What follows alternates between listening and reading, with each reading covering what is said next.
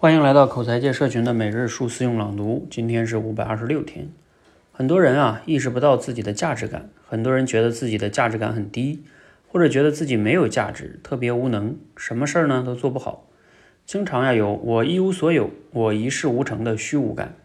这样的人呢会忽略自己的价值。他们会有一个习惯，可以做到的事儿呢，尤其是可以轻易做到的事儿，就会自动把它变成日常，并丧失兴趣。转而将目光呢投向自己无法轻易完成的事儿。观察小孩子的时候啊，你会发现他在刚学习走路的时候是无比兴奋的。那个时候呢，他解锁了新技能，体验到了价值感爆棚。但是随着他长大呢，这个技能啊已经被无视了。人们再也不会因为自己会走路而感到骄傲了。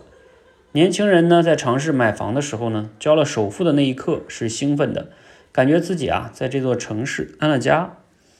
但是随着人到了中年，财务了有一定的自由之后，他对于呢是否有能力买房已经无感了，那会转而投向自己无法完成的或者艰难完成的事儿。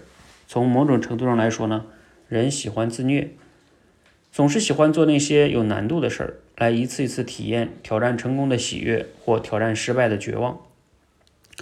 这里边呢才有着某种特别刺激的存在感。从一个层面上来说呀，这也是人的本能。总想体验更多的事儿，解锁更多的技能，拥有更大的疆土。这样的人呢，在潜意识中的逻辑就是：凡是我有的都是无所谓的，凡是我没有的都是好的，凡是我会的都是不重要的，凡是我不会的都是重要的。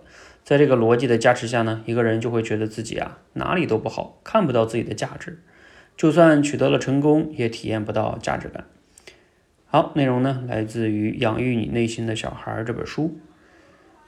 这段话呢还是有点长哈，但是它简单的，嗯，意思还是挺简单的。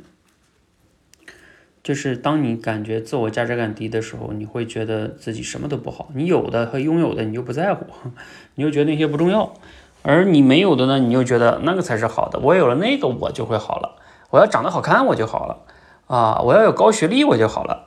嗯，我要是更有钱，我就好了。但是其实呢，往往不是这样的。啊，你这样的话，你就会陷入到一无是处、自我批判、完全的自卑。而其实真正的呢，是叫一方面啊，你要意识到自己的就是已经拥有的，或者叫你的优势有哪些。这些呢，并不是别人轻易就有的啊，那是你的独特优势。而你没有的那些东西呢，你也要去理性的评估哪些是可以提高的，哪些是很难改变的。比如说像什么样貌啊、身高啊。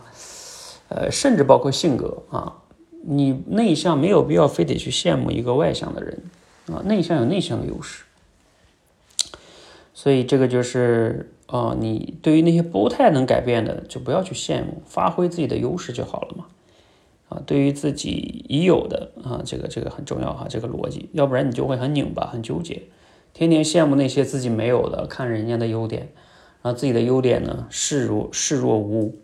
你想想这样的人生，那肯定会比较痛苦哈。好，希望呢对你有启发哈。欢迎和我们一起每日书思用朗读，持续的升级认知，练就好口才。谢谢。